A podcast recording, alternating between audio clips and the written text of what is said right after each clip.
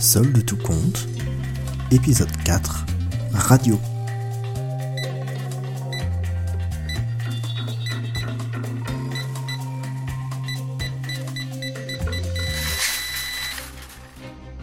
Chantal courait dans l'arrière-boutique du supermarché. Cette journée déjà mémorable l'était bien davantage. Quelqu'un se dépêchait dans le supermarché. Mieux, Chantal courait. Monsieur Mermonot, son professeur d'EPS en quatrième, devait être la dernière personne à avoir vu ce spectacle incroyable. Cela dit, à l'époque, elle n'était pas perchée sur 4 cm de talon. Cette journée est décidément mémorable. Chantal courait, vous allez me dire, mais pourquoi? Elle courait évidemment pour retrouver les clés du local électrique et relancer le courant. Pourquoi courrait-elle dans le noir sinon? C'est une urgence. Une comme le supermarché n'en a pas vu depuis au moins deux heures quand une souris a été vue dans un rayon.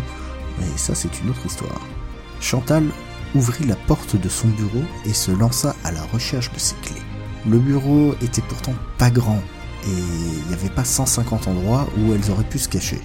Effectivement, le bureau était pas grand, mais des mois de gestion de crise, de course contre la montre, d'urgence après urgence en avaient fait un cafarnaum. Exaspérée et désespérée, la gérante commença à sérieusement considérer d'enfoncer la porte. Puis elle se souvint du morceau de film devant lequel elle s'était endormie hier soir. Elle avait vu le héros déverrouiller une porte en glissant une radio. Au point où elle en était, elle avait justement été faire une radio il y quelque temps et il ne l'avait jamais rapportée chez elle. Le tourbillon de documents recommençait de plus belle. Si ça n'avait pas été si désespéré, ça en aurait presque été beau. Ces feuilles qui virevoltent, ces dossiers qui s'écrasent contre le sol, cette tasse de thé froid qui se déverse sur le Haberg. Cette dernière était un peu une chance car au milieu de sa profération d'insultes et de blasphèmes, Chantal remarqua sous les feuilles devenues transparentes sa radio. Elle l'embarqua et repartit à grandes enjambées dans le couloir.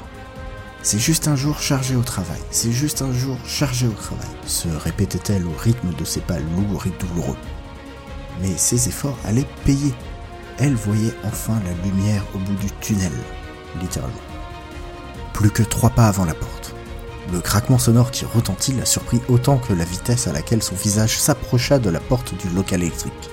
C'était la deuxième baffe qu'elle se prenait aujourd'hui, et c'était deux de trop.